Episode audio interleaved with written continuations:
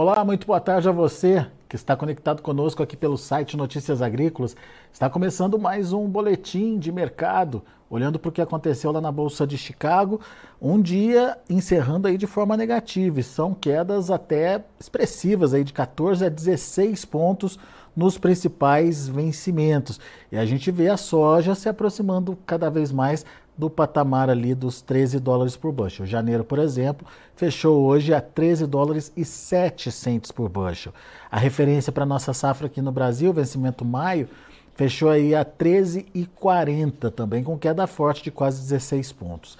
Afinal de contas, o que está acontecendo com a soja, o que está pressionando a soja nesse momento e mais do que isso, quais são as tendências, as possibilidades, os cenários aí para esta soja. Quem nos ajuda nesse entendimento é o Camilo Monte, direto lá da Grano Oeste, direto lá de Cascavel, no Paraná. Seu Camilo, seja bem-vindo mais uma vez ao Notícias Agrícolas.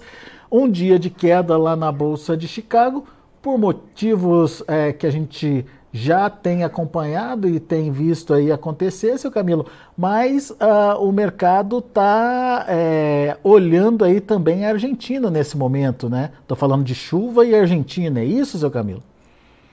Exatamente isso. Boa tarde, meu caro Alex, boa tarde a todos os que nos acompanham. É, se a gente voltar aí para segunda-feira, uma alta de 30 ou 30 e poucos pontos, aí ontem uma perda de 10, 12 pontos, hoje mais 15, 18 pontos.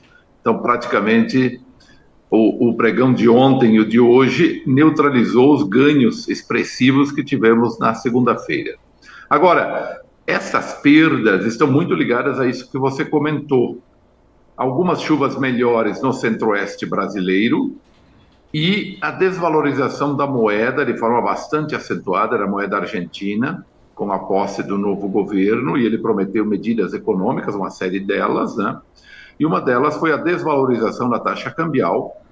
É, isso favorece bastante as exportações. Obviamente que a Argentina tem pouco produto, dada a quebra de safra expressiva que tiveram na última estação, mas assim mesmo o pouco que tem lá tende a sair, né? tende a sair com mais velocidade e, portanto, é mais oferta que vem para o mercado internacional. Esta, esse aumento da oferta momentânea acabou pressionando os preços lá em Chicago. Também tivemos ontem uma queda expressiva do, do petróleo, né? O petróleo caiu ali muito próximo dos 70, 73 dólares. O WTI, que é o petróleo bruto o grosso, não é o petróleo leve, né? O petróleo leve, que é o Brent, hoje está subindo um pouquinho, 74, se não me engano, algo assim, mas ontem caiu a 73, né? E o outro caiu abaixo dos 70, né? O petróleo bruto da, do Texas aí, que é cotado na Bolsa de Nova York, caiu abaixo do, dos 70, né? Então também isso pressionou bastante os preços ontem. E, e continua tendo reflexos negativos, dada essa conexão de bioenergia com o petróleo. Né? Então nós tivemos aí basicamente três fatores: clima, questão da moeda na Argentina e também essa questão do petróleo mais fraco, né? É. E é, entendendo que, mesmo que seja pontual, pode, pode haver um aumento de oferta da Argentina por conta é, desse bom momento ou dessa é, boa oportunidade que o produtor está tendo com a desvalorização uh, do peso argentino, encontrando um mercado consumidor fraco, né, seu Camilo? Sem, sem grandes. É, é, sem grandes forças aí para compras nesse momento, né? Exatamente. A demanda ela está muito clara, né? A China, por exemplo, está ali ao redor de 100 milhões. Se a gente voltar 5 ou 6 anos atrás, era para esse limiar de 2023, 2024, por aí, estávamos falando de 120 milhões nas importações da China, né? E a China teve algumas reviravoltas nesse andar da carruagem, né? Muitos produtos alternativos para a ração, sobretudo no período em que houve a guerra comercial com os Estados Unidos, né? A partir de 2017, 18, 2018 por aí, então encontraram muito produto alternativo. Naquele ano, inclusive, eles importaram apenas 80, 82 milhões de toneladas de soja. É, paralelamente a isso, uh, apesar do aumento da, da questão de produção, né, que voltaram a produzir suínos depois da, peste suína africana, né? Paralelamente a isso, uma melhor uh, distribuição de todos os subprodutos, né? Se você pegar hoje, eles têm uma, um consumo bastante grande do DDGS. Se você pegar também polpa de citros, polpa de caroço de algodão, é, de canola, né? Então, tem um mix bastante grande aí eh, que eles estão usando para raçoamento animal. É, isso acaba dando esse certo conforto e, portanto, a demanda do produto ela está bastante previsível. Não existe sobressaltos, né? Então, nós ficamos muito mais na dependência da oferta, como formadora do preço, como uh, a, a, a variável que pode gerar surpresas na formação do preço. Muito bem. Agora, diante dessa, deste questionamento em relação ao tamanho da oferta, aqui no Brasil as coisas ainda não estão definidas, né, seu Camilo? Exatamente. É um ano que a gente imaginava, se a gente voltar aí para trás, tivemos algum super El Ninho, mas esse ano não é caracterizado como super El Ninho. Nós temos uma variação máxima da temperatura da água de 2 graus acima da média lá no Oceano Pacífico. Inclusive, mais recentemente caiu para 1,2, 1,3 acima da média, ou seja, é um ninho considerado de moderado a fraco até, né? Mas assim mesmo estamos vendo problemas climáticos aqui de forma muito contraditória em relação ao que se esperava a um El Ninho. Porque o El Ninho geralmente traz clima bastante regular, um regime de chuvas bastante adequado para todo o centro-oeste e centro-sul do Brasil, né?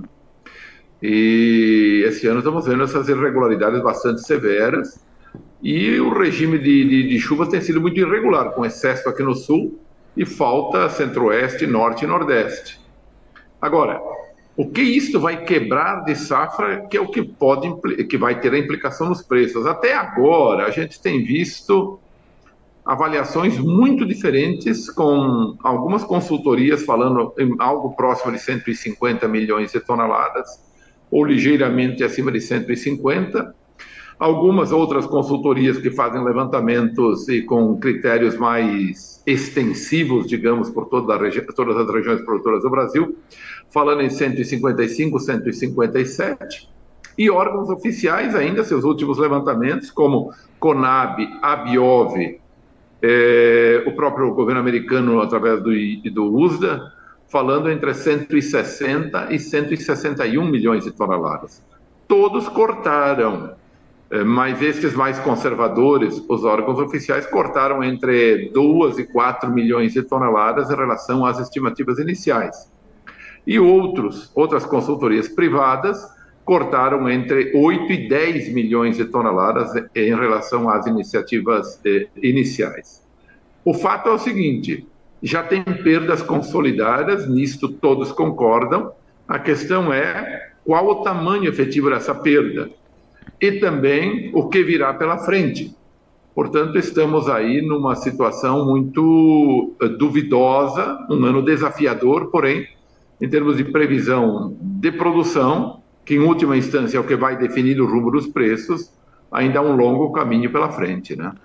Seu Camilo, vamos tomar como verdade, obviamente aqui a gente está especulando, enfim, criando cenários para a gente entender a possibilidade dos movimentos dos preços. Mas vamos tomar como verdade essa perda aí é, de, de 10 a 12 milhões de toneladas, né? Que as, os piores números estão mostrando aí 150 milhões de toneladas aqui no Brasil. É, esse volume de soja seria suficiente para mudar patamar de preços em Chicago? Eu acredito que 150 milhões de toneladas, nós estaremos falando de um corte de 12 a 14 milhões de toneladas em relação às estimativas iniciais. Eu acho que esse é um patamar aí para ter algum movimento positivo de preços mais seguro lá em Chicago. Então, o, o mercado poderia, inclusive, buscar 14 dólares lá em Chicago, né? ou algo acima de 14 dólares. Né? Claro que nós temos que olhar de outro lado uma reposição de, de, de produção na Argentina e no Paraguai. Agora, isto vai depender também de como as coisas andarão por lá até, o, até a colheita.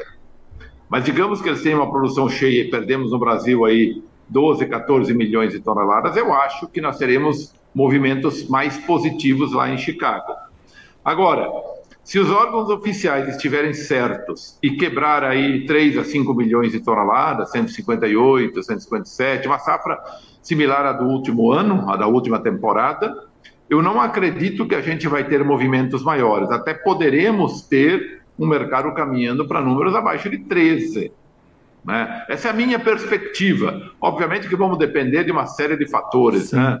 E, e, e como o senhor bem... do petróleo, o comportamento do, do, especialmente do dólar contra outras moedas. Uhum. Enfim, vamos depender do apetite do crescimento econômico de outros países, uma demanda um pouquinho melhor ou pior, né? E tem outros fatores que vão estar relacionados a isso. Né? É, e como o senhor bem pontuou, tem uma Argentina aí recuperando a produção, é, que de alguma forma, é, se vier uma produção cheia por lá, é, as estimativas estão rodando entre 48 e 52 milhões de toneladas.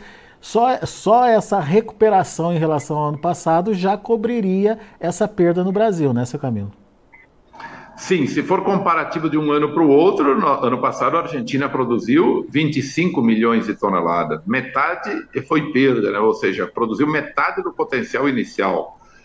Este ano tende a produzir dobrar a produção em relação ao último ano, ou seja, voltar a níveis históricos aí. Eles já produziram até 60 milhões de toneladas de soja, mas nos últimos anos ficou entre 48 e 50, 52 milhões de toneladas. Eu acho que é o patamar que eles estão buscando. Obviamente, como eles estão ainda numa fase de plantio, mudou o governo, estimula mais a produção lá, é possível, e eles têm tempo ainda para plantio, é, vai depender aí, aí não tenho informações sobre isso, do abastecimento de insumos em geral, semente, agroquímico e fertilizantes, etc. Mas pode haver uma retomada do estímulo à produção no campo e mesmo estando em cima da hora agora para efetuar o plantio, pode também haver aí um, um último golpe e plantar um pouco mais, um último estímulo, digamos assim, uhum. haver, haver um plantio maior porque com certeza esse novo governo vai promover uma melhor uh, performance governamental em relação ao campo. Eu acredito que isso vai acontecer na Argentina. Então, digamos que eles têm um clima adequado, um plantio um pouco maior e vão para um plantio de 54, vão para uma colheita de 54, 55 milhões, uhum. aqui divagando, né? Então, aí poderia ter já uma cobertura de boa parte de uma quebra no Brasil, se ela ficar nesses patamares que a gente comentou, obviamente, é. né? Pois é. Mas, como nós estamos vivendo uma situação muito irregular de clima, sempre é bom botar as barbas de molho. Tudo pode acontecer daqui para o final de janeiro, meados de fevereiro, né? E a gente ter uma boa recuperação das lavouras, ou, do lado contrário, uma perda muito mais acentuada em relação aos níveis que vimos até agora. Portanto, é difícil falar em comportamento de preços pela frente e nem recomendar o que fazer também, porque é muito complicado em termos do que pode acontecer, porque nós estamos falando de questão, questão climática. E aí nós nos socorremos aos meteorologistas, que aí eles sabem muito mais do que nós, têm muito mais dados para falar do que pode acontecer. E, e, e, portanto, se eles é que têm muito mais informações, eles é que vão falar muito melhor para onde vai o, o, tamanho da nossa safra, né? É. E para onde vai o tamanho da nossa safra? Sempre em sentido contrário vão os preços. Né? Então, nós temos uma situação bastante aberta. Sabemos que tem potencial para subir, porque já houve alguma quebra, ou pelo menos se firmar nesses patamares, né? Porque, obviamente, se a gente voltar àqueles patamares iniciais de perspectiva de produção, volta a agosto, setembro, se falava numa produção brasileira de 163, 165 milhões de toneladas, obviamente que os preços nessa altura estariam bem abaixo de 13, era na casa dos 12, caminhando para, de repente, buscar um 12 raso ou até abaixo, né? Isso é fato. Hum. Agora, estamos diante de uma situação de muita incerteza e já com quebra consolidada. É. Ainda há muita especulação sobre o tamanho dessa quebra, e, mas ela também não, é, não, tem muito sentido agora, porque estamos com a safra no campo e muito virá pela frente, no sentido de piorar o quadro ou até de dar alguma amenizada, né? Mas perdas consolidadas já existem, né? É. O Gustavo Santana está participando aqui com a gente. Ele diz o seguinte: uh, na verdade, ele faz uma pergunta. Quando o mercado vai começar a precificar essas perdas? E que lá no estado dele, Mato Grosso, a ProSoja está falando de perdas de 30% a 40% já, seu Camilo. É, veja bem, eu acho que essas perdas ainda precisam ser consolidadas em termos da ideia final. Ou seja, que vai caminhar para uma perda de 30% a 40%. Se a gente falar, um Mato Grosso que colhe 43, 44 milhões de toneladas de soja, que era a previsão para esse ano, perder 30%, nós estamos falando de 13 milhões, 14 milhões de toneladas somente no Mato Grosso. Se isso acontecer no Mato Grosso efetivamente, e partir para Goiás, Mato Grosso do Sul, que perde um pouco, Rio Grande do Sul com atraso, voltando ao Nordeste, Bahia, Matopiba, como e Norte, é, a gente vai ter é, perdas também, alguma perda, a gente pode estar, de repente, seguindo essa linha de raciocínio, caminhando para perder 20 milhões de toneladas no Brasil. Óbvio que isso vai vir para o mercado em algum momento, se de fato se confirmar, né? É o que eu estava comentando, nós estamos vivendo ainda um momento de muita instabilidade em termos de é, em termos de avaliações do que efetivamente tem perdas e de muita insegurança do que vai acontecer pela frente, porque os boletins meteorológicos que falam para os próximos dias, por exemplo, eles são de chuvas muito irregulares. A tendência, inclusive, é de aumentar essas perdas uh, antes que se fale em estabilidade. Né? Então, pode caminhar para um quadro é, bastante, bastante negativo em termos de produção. Agora, quando isso vai vir para preço, precisa ter um pouco mais de certeza. O é. mercado sempre é mais conservador. Os institutos de pesquisa oficiais, especialmente, eu citei alguns deles aí, como o USDA, americano, norte-americano, e no Brasil a BIOV, Associação das Indústrias, que lançou números hoje, inclusive, falando em 161 ponto alguma coisa. E a Conab, que veio no início da semana, aliás, no final da semana passada, é, também falando ao redor de 160, 161 milhões, esses órgãos estão com avaliações muito aquém do que parece que são os relatos vindo do campo. É? Uhum. Mas eles devem revisar pela frente. E aí sim nós vamos ter impactos maiores nos preços. É. Se a gente tiver confirmações de que quebras maiores virão, provavelmente os órgãos oficiais trabalham com a possibilidade de regularização de chuvas e uma recuperação das lavouras, sobretudo as plantadas mais tardiamente, porque as mais precoces acho que as perdas não têm reversão, né? Então, por isso que se fala já em perdas consolidadas, né? É, e eles estão trabalhando então com um quadro de possível recuperação, né? É, que, de, com regularidade de chuvas, esse tipo de coisa. Mas pode ter certeza, se houver quebra nessas dimensões, os preços serão outros pela frente, sem dúvida nenhuma. É. A gente, então, dá para pontuar o seguinte, né, seu Camilo? Se, se confirmar perdas aí em torno de 10 milhões de toneladas, pouca coisa muda em relação a preços e a mercado, podendo ver até uma regressão dos preços. 15 milhões de toneladas, Exato. daí a gente já tem aí um patamar de perda a ser considerado para o mercado e possíveis correções no preços aí são pertinentes. Acima ou perto de 20 milhões de toneladas, daí sim é uma realidade de perda, né? Que daí a gente precisa ver como o mercado vai reagir e se de fato Exatamente. a gente vai ter... Exatamente nessa linha que você está comentando, Alex, a gente pode ver o mês de novembro, que nós tivemos uma arrancada muito boa de preços, embasada no quê? Clima irregular no Brasil. Esse é. foi o é. principal ponto. Né? Exatamente. E, e, esse, esse tema gera tanta polêmica que tem mais participação aqui. O Tiago, por exemplo, está dizendo que uh, o USDA ainda fala em 161 milhões de toneladas, mas já deveria estar tá falando de 155 milhões de toneladas. Quem está no campo está vendo o que está acontecendo ali e fica preocupado, né, seu Camilo? É, a gente tem que ter muito cuidado quando fala em quebra de safra ou em safra recorde e tudo mais, porque vamos ao exemplo de 2000 e a safra 21, 22. Aqui no sul do Brasil, nós vivemos uma seca terrível, terrível. O claro que os preços aos poucos foi para preço. Nós tivemos de perda na Argentina, no Paraguai, a América do Sul perdeu 30, 35 milhões de toneladas naquele ano. Né? A segunda safra para trás, a safra retrasada, digamos assim. Nós tivemos perdas no Paraná. O Paraná perdeu 11, 12 milhões. O Paraná colheu menos de, em torno de 50%. Santa Catarina, que colhe menos, mas colheu também próximo de uma perda de 50%. E o Rio Grande do Sul perdeu mais de 50%. O Rio Grande do Sul perdeu 60%, né? Veja que o sul do Brasil corresponde aí a uh, pouco mais que o estado do Mato Grosso, talvez, né? 22, 23 milhões no Paraná, 18, 20 no Rio Grande do Sul, 4, 5, 6 no Santa Catarina. Então você tem aí em torno de quase 50 milhões, 45 a 50 milhões de toneladas. É uma Perdeu Argentina, né? mais né? a metade. Os preços reagiram forte naquele ano. Aí combinou também com perda na, na safra americana, né? Uhum. Então houve uma conjugação de perdas em série, né? Este ano a safra norte-americana foi melhor, embora não cheia também, mas perdeu em torno de 10 milhões de toneladas. Né?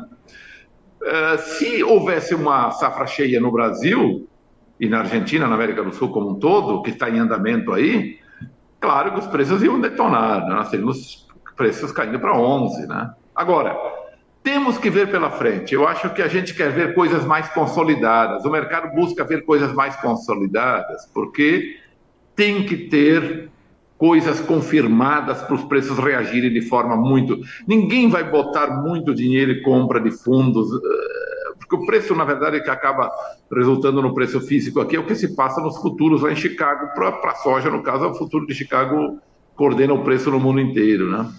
Os fundos não vão entrar de cabeça comprando, comprando, comprando, enquanto, enquanto tiver a possibilidade de recuperação, né? É. E isso nós vamos ver nos próximos dias como é que fica. Se for realmente, se falar em 155, acho que ele citou aí, né, que o USA deveria vir, uhum. isso mesmo. o próximo relatório agora em janeiro, ou até menos, vai depender muito das avaliações que houverem pela frente em função do comportamento do clima, né? É. Pode ter certeza que o mercado vai reagir, vai reagir forte, né? É. Aí é nível para a gente realmente ver a realidade se demonstrando lá no o que ocorre no campo com a realidade de preços. Mas a gente precisa ver essa, essa sintonia primeiro, que não está vendo ainda, porque uhum. muita gente acha que esses órgãos oficiais estão falando algo em termos de recuperação, que as chuvas vão se normalizar, que pode haver realmente uma safra ainda relativamente cheia e tal. É, eu, eu também discordo disso, mas eu também sou daqueles que estou comentando como as coisas funcionam, né? É. Então, as coisas funcionam meio por aí. A gente tem, às vezes, algum relato mais dramático, mas que depois não corresponde efetivamente à realidade, né? É. A realidade de 2021, 2022, ela foi é, realmente agressiva porque se, foi se confirmando, né? Uhum. E a gente viu os preços subir quando? Em janeiro para frente, de janeiro para frente, né? Foi. Seu Camilo, só, só assim, até agora a gente está falando de Chicago e comportamento de preços por lá, mas a gente tem outros fatores que compõem o preço da soja em reais aqui no Brasil, entre eles o prêmio. O prêmio também tem oscilado bastante, né? Ele che chegou a acompanhar aquele movimento é, de alta na Bolsa de Chicago, depois deu uma, uma é, perdida aí de novo. Como é que está agora, seu Camilo? É, os prêmios para a safra nova seguem ainda negativos, mesmo para fevereiro a gente tem prêmios levemente negativos, mas ainda negativos, né? Para março, abril já bem mais negativo, faz 60, 70 pontos negativos. Fevereiro começa com 10, 15, 20 negativos, coisa assim, né? Para janeiro ainda muito positivo, 50, 70 pontos positivos, né? Mas ainda não temos a entrada de safra janeiro. O mercado está considerando que esse ano a safra vai entrar a partir um pouco mais tarde. Se entra janeiro, entra pouca coisa, né? Uhum. Ou a pressão mesmo é para frente, aí os prêmios estão negativos. Agora, eles vieram melhorando nesses últimos dias, né? Por que isso? Porque o produtor brasileiro ele está retendo vendas, ele está vendo uma perspectiva de preços mais consistentes pela frente e até aguardando para ver o que pode acontecer com essa questão climática. Estamos diante de uma possibilidade de uma arrancada de preços? Estamos, mas precisa que realmente se confirme essas perdas em maior volume no campo. Né? Então, os prêmios andaram melhorando em razão, basicamente, da retenção do produtor, do recuo do produtor em relação a vendas. Existe ainda um grande volume de oferta, de, não de oferta, vamos dizer, de disponibilidade de produto nos armazéns, mas ele não, ele não está vindo a mercado em volume suficiente para pressionar prêmios, não. Está vindo em volume insuficiente e, portanto, deu força para os prêmios. Na questão cambial, que é a terceira perna que forma o preço, já que falamos primeiro é, a terceira não é em ordem isso, mas a terceira que nós vamos falar. Né? Uhum. Falamos de, de Chicago, falamos de, de, prêmios, agora falando de câmbio. Agora há pouco eu vi que saiu a definição da taxa de juros americanas, que ficou mantida em 5,25 a 5,50. Portanto, bem em linha com o que o mercado esperava. Isso foi um alívio aqui para o Brasil e o câmbio deu uma segurada. A gente está vendo um câmbio muito estabilizado aí nessa faixa próxima de 5, mas um pouco abaixo de 5 e, em princípio, não se vê razões maiores. Agora à tarde sai a definição da taxa de juros no Brasil, mas o mercado já espera uma queda de meio ponto percentual, e, portanto, a taxa viria abaixo dos 12. É, começa a entrar num patamar que de repente desestimula um pouquinho, mas o Brasil continua com reservas cambiais muito altas e muito fortes as exportações.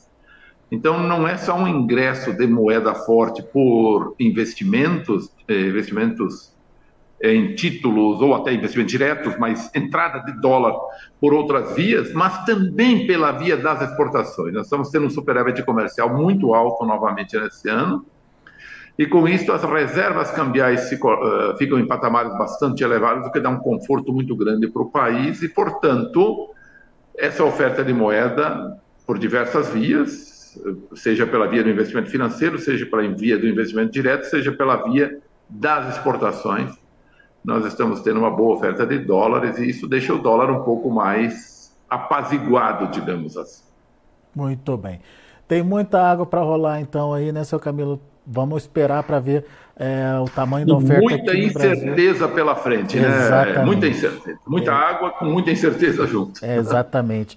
E como, como você bem disse, a oferta vai direcionar os preços. Então a gente precisa saber exatamente qual o tamanho é, da oferta que a gente vai ter aqui no Brasil, qual o tamanho da produção e o que, que vai estar disponível aí para o mercado. Vamos acompanhar, né, seu Camilo? Perfeito. Muito bom. Obrigado, Camilo Motter, mais uma vez, obrigado pela participação aqui conosco. Volte sempre. Valeu, meu caro Alex. Abraço, até a próxima. Grande tchau, abraço, tchau. até mais.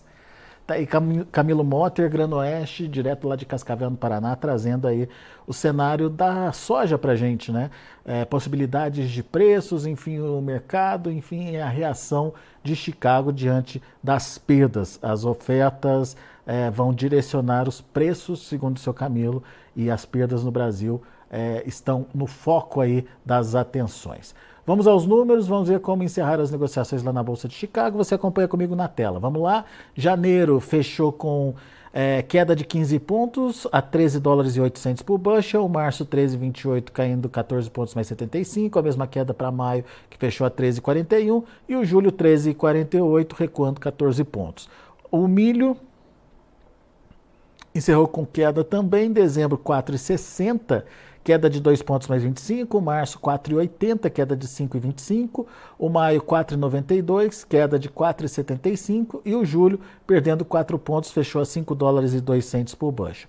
Para finalizar, a gente tem também o trigo, que de forma geral também encerrou em queda. O março caindo 18 pontos mais 75, quase 19 pontos aí de queda, 6 dólares e 600 por bushel. O maio 6 e 18, recuando 17 pontos e meio, queda forte. Julho 6 e 25, recuando 16 pontos mais 75. São os números de fechamento do mercado nesta quarta-feira lá na Bolsa de Chicago. A gente vai ficando por aqui, agradeço a sua atenção e a sua audiência. Continue com a gente.